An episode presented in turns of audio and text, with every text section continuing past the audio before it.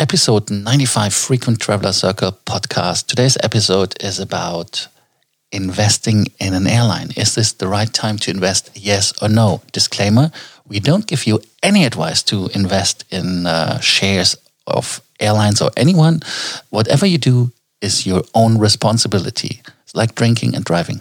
Don't do it. Welcome to the Frequent Traveler Circle podcast. Always travel better. Put your seat into an upright position and fasten your seatbelt as your pilots Lars and Johannes are going to fly you through the world of miles, points, and status.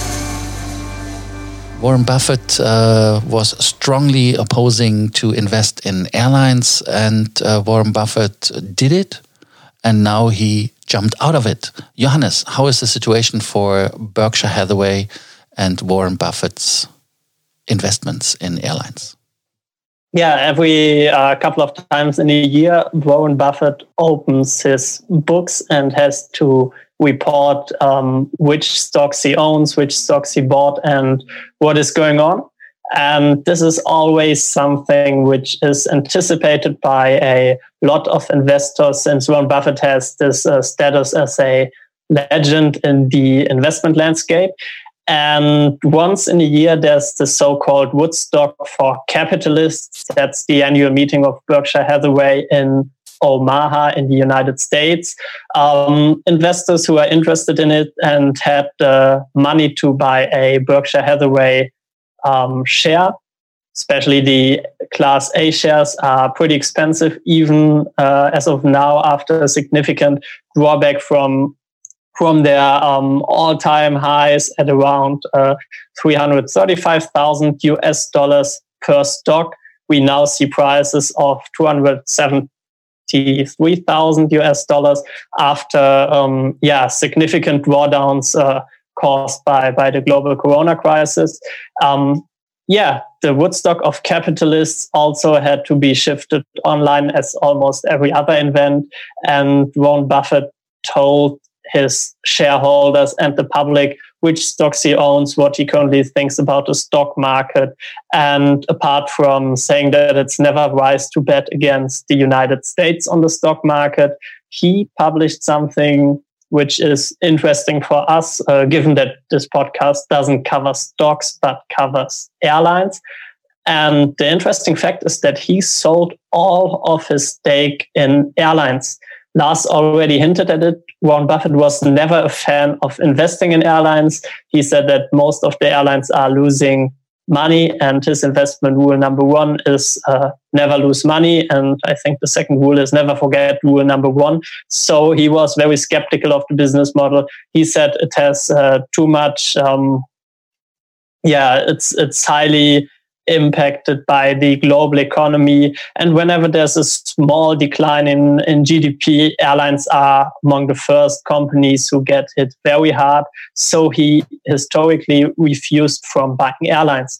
Then a few years ago, he reversed its stance and said that due to the mergers in the United States, we right now only have uh, three major network airlines, United, American, and Delta, and that in this situation um, he can or he can see for for the first time in the U.S. aviation market see the potential of um, yeah generating sustainable profits with airlines. So he invested. Um, yeah, for most invested it would be a pretty decent amount. I think it was around five billion US dollars. For him, to be honest, it's still a rather small inv- amount given the sheer size of Berkshire Hathaway, but he invested quite a considerable amount of money in airlines. And yeah, for the for the past years, this investment seemed to pay off. Airlines uh, were performing well. They invested um, tremendous amounts of money in stock repurchases, which upped uh, um, yeah which um, basically um, reduced the pool of shareholders and therefore the shareholders still existing own more parts of the companies and they pay generous dividends.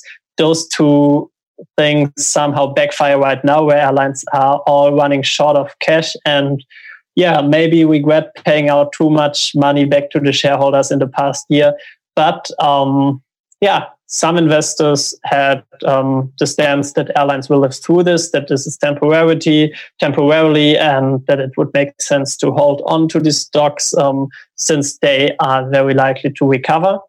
Warren Buffett seemed to have a different view on that, and he announced that he sold all of his uh, stakes in airlines he has in commercial airlines. Um, he was invested in almost all US airlines, uh, among them the big three and I think Southwest. So this is pretty significant because um, basically says that he doesn't see a lot of potential in the upcoming years for airlines. So yeah, it's a question what to take away from this. And we will have to see how other investors react to that. What do you think, Lars?